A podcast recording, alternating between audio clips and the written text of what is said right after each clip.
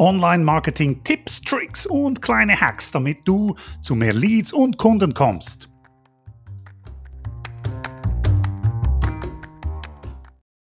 E-Mail-Marketing. Nicht im Spam-Ordner landen. Wie kannst du dafür sorgen, dass deine E-Mail-Öffnungsraten optimiert sind, möglichst hoch sind natürlich? Mein Name ist Anne Steiner. Diese Frage wurde heute in einer Facebook-Fachgruppe gestellt und ich habe ein paar Punkte, ungefähr elf zusammengestellt, die du einsetzen kannst, um deine E-Mail-Öffnungsraten zu optimieren. Wir wissen, ich hoffe, du weißt, dass E-Mail-Marketing sehr zentral ist im Online-Marketing. Es ist ein Medium mit den höchsten, mit Abstand den höchsten Conversion Rates, sehr zentral in meiner Meinung nach jeder Webstrategie, jeder Online-Marketing-Strategie. Okay. Wie kann man also dafür sorgen, dass die E-Mails auch wirklich geöffnet werden? Im Idealfall 50% Öffnungsrate oder höher und nicht irgendwie die 10% oder 15, 20. Gehen wir zu diesen Punkten. E-Mail, bessere Öffnungsraten. Erster Punkt. Du kannst in deinem E-Mail-Marketing-Tool, in deinem E-Mail-Automationstool konfigurieren, was deine Sending-Domain ist, damit deine E-Mails bei den Empfängern wirklich so ankommen, als wären sie wirklich von dir geschrieben und nicht irgendwo als dubios eingestuft werden und im Spam-Ordner landen.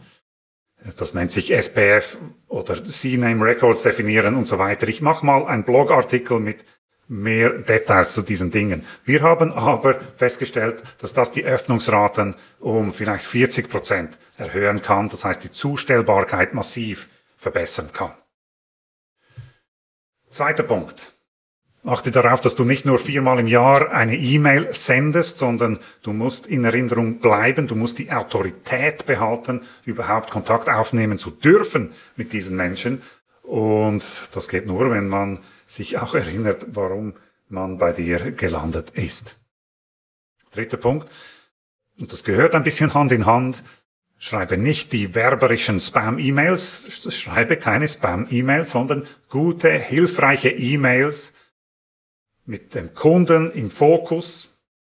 Nicht wir sind die Helden, wir haben dieses Projekt umgesetzt und wir sind, wir sind, wir sind, sondern Kunden, Storytelling im Fokus. Das kann durchaus auch mal sein, dass man ein Kundenprojekt Storytelling-mäßig aufbereitet. Das kann sehr gut sein, aber nicht wir sind die Besten, sondern wirklich hilfreiche E-Mails, die man wirklich empfangen will.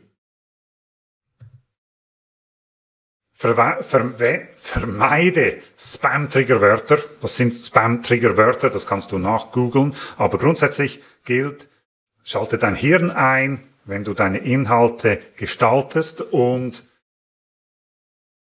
überlege dir, welche Wörter werden eher im Zusammenhang mit werberischen E-Mails verwendet und vermeide diese.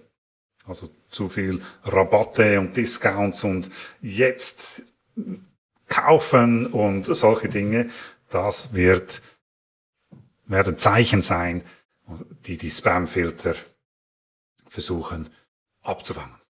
Solche E-Mails sollten die Leute nicht erreichen, sie sollten nicht die Empfänger nerven. Fünfter Punkt.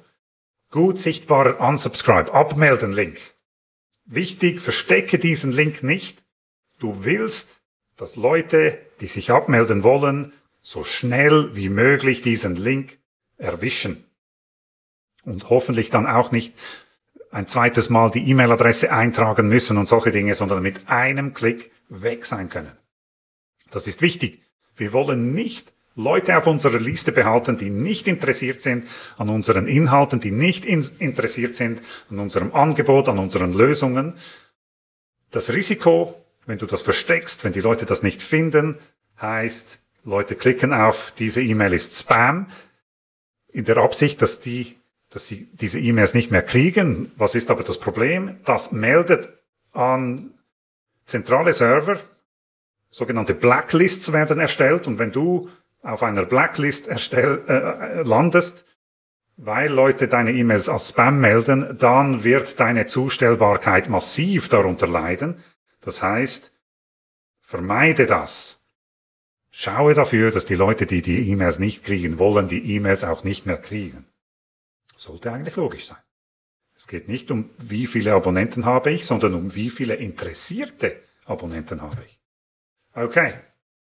Allenfalls, wenn du merkst, dass Abonnenten inaktiv geworden sind, die letzten 20 E-Mails nicht mehr geöffnet haben oder nie mehr auf einen Link geklickt haben in deinen E-Mails, dann kannst du dir überlegen, diese Abonnenten auszumisten, wegzuwerfen quasi. Ähm, führt dazu, dass du vielleicht weniger zahlst für dein E-Mail-Tool, weil meistens wird es abgerechnet nach Anzahl Abonnenten und führt natürlich auch dazu, dass du viel höhere Öffnungsraten hast und es kann auch dazu führen, dass E-Mail-Dienste wie Gmail und so weiter merken, dass die Leute mehr engagiert sind mit deinen E-Mails, als wenn du 10.000 E-Mails verschickst und niemand öffnet sie mehr. Okay, wir haben festgestellt, dass wenn wir zum Beispiel die Lead Scores anschauen, die meisten guten E-Mail-Marketing-Tools, die können eine Punktzahl vergeben für jeden Abonnenten, dass, dass man sieht, welche Abonnenten sind die aktiven, welche sind eben auch komplett inaktiv. Und wenn wir die Leute mit Lead Score 0 ausklammern von einem E-Mail-Versand, dann haben wir massiv höhere Öffnungsrate. Also überlege dir, warum willst du die Leute anschreiben, die die E-Mails sowieso nicht mehr öffnen. Siebter Punkt. Erstelle eine gute Onboarding-Sequenz. Was ist das? Wenn jemand sich anmeldet für einen Lead Magnet oder auf irgendeine andere Weise auf deine E-Mail-Liste kommt, dann machen wir in der Regel eine automatische Onboarding-Sequenz. Das ist so die Willkommenssequenz, die ersten paar E-Mails, die automatisch ausgeliefert werden, wo die Leute etwas erfahren über dich als Anbieter, etwas Vertrauen gewinnen, äh, hilfreiche erste E-Mails kriegen in dieser sehr wichtigen Phase, weil die Leute ja genau jetzt super interessiert sind.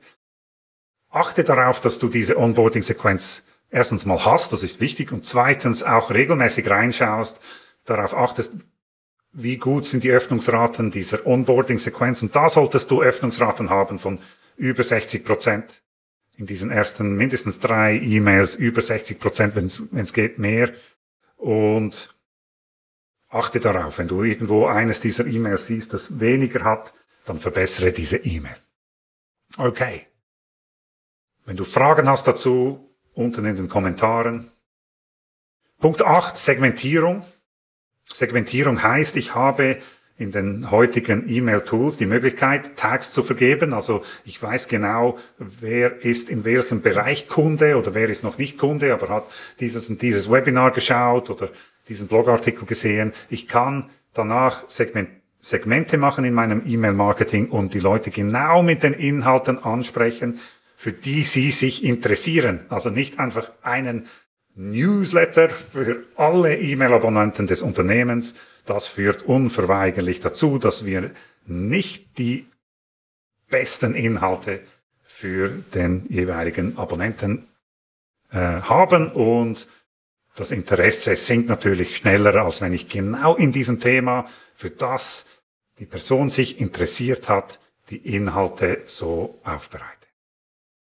Da haben wir gemerkt, dass wenn wir stark segmentieren und mit guten Inhalten, mit sehr passenden Inhalten die Leute ansprechen, dass wir Öffnungsraten haben von 60, 70, 80 Prozent. Das sind dann kleinere Segmente. Wir haben fast keine Unsubscribes, also fast keine Abmeldungen und sehr hohe Öffnungsraten. Es ist etwas mehr Aufwand, aber das Resultat ist auch viel besser. Es versteht sich vielleicht von selbst, aber schreibe eine e die E-Mails, wie wenn du an einen Freund oder an eine Freundin das formulierst, an eine einzelne Person und nicht Hallo allerseits oder ähm, sehr geehrte Damen und Herren, sondern sprich sie an, je nach Unternehmen, mit dem Vornamen, mit diesen Platzhaltern, die du verwenden, kannst. Übrigens auch Platzhalter mit den Vornamen in der Betreffszeile erwähnen kann auch deutlich höhere Öffnungsraten äh, verursachen, sage ich mal. Sprich einzelne Personen an. Wir machen es meistens so, dass wir nicht viele Grafiken praktisch keine verwenden und die ganze E-Mail so schreiben, wie wir es an einen Freund oder an eine Freundin schreiben würden. Also nicht sehr grafisch, nicht viele Farben, nicht viele Buttons und Dinge, die von drei Kilometern Entfernung das Zeichen geben, das ist Werbung, sondern hilfreiche, nützliche, kurze oder auch zum Teil lange E-Mails, wie du an eine Freundin schreiben würdest. Zehnter Punkt. Vergiss die Betreffzeile nicht. Das Schlimmste, was du machen kannst, ist irgendwie Newsletter von Firma XY Mai 2019. Das will natürlich niemand öffnen. Wir wollen keine Newsletter, wir wollen hilfreiche Inhalte, wir wollen Tipps, wir wollen Checklisten, wir wollen Dinge, die uns wirklich helfen in unserer Problemsituation. Wir wollen nicht ähm, selbst Beweihräucherung von Firmen lesen, solche Betreffzeilen weglassen, mehr auf den Inhalt eingehen und spannende Betreffzeilen machen. In der Regel, mindestens bei, bei der ersten E-Mail, ist das das, was die Leute sehen. Bevor sie die E-Mail öffnen, anhand der Betreffzeile entscheiden sie sich, ob sie die ersten E-Mails öffnen. Und nachher muss natürlich auch der Inhalt gut sein, damit Sie die nächsten E-Mails öffnen. Da zählt wahrscheinlich der Inhalt der E-Mails dann deutlich mehr. Aber nicht vernachlässigen diese Betreffzeile. Dann gibt es noch die erste Zeile nach dem Betreff. In den meisten E-Mail-Tools kann man das explizit konfigurieren, weil wir wissen, wenn wir Gmail verwenden oder Outlook, wir sehen nicht nur die Betreffzeile, sondern auch ein bisschen des ersten Satzes und das kannst du nutzen, um auch hier ein bisschen ganze Sache spannender zu machen, als wenn da einfach nur steht, Hallo. Okay, oder häufig gesehen, äh, klicken Sie hier, wenn der Inhalt nicht richtig angezeigt wird. Und das steht dann als erste Zeile. Das sind Texte, die nicht wirklich interessant sind. Äh, nutze also diese Möglichkeit. Dann zum Schluss jetzt Versandzeitpunkt gut wählen. Und das ist etwas, das du wahrscheinlich testen musst für deine Branche. Ähm, es empfiehlt sich, das zu testen und irgendwann dich festzulegen und eine regelmäßige, ähm, einen regelmäßigen Versandzeitpunkt zu haben, auf das die sich die Leute einstellen können. Beim Testen kommt vielleicht heraus, dass Samstag und Sonntag die besten Zeiten sind in deinem Fall. Das kann man aber nicht generell für, für alle sagen, das musst du herausfinden. Ähm, aber es ist natürlich so, wenn du irgendwo um 10 vor 5 am Abend die E-Mails verschickst an Firmenkunden, dann sind die Leute schon auf dem Nachhauseweg und am Morgen sind so viele andere Mails da, dass das einfach untergeht. Also da auch ein bisschen geschickt sein mit Versandzeitpunkten. Das sind mal zwölf Punkte, die ich zusammengetragen habe für dein für deine Optimierung deiner Öffnungsraten. Ich hoffe, ein paar von diesen Punkten kannst du nützlich finden und gibst mir dafür einen Daumen hoch oder teilst sogar das Video an Leute, die auch davon profitieren könnten. Das wäre natürlich super für mich.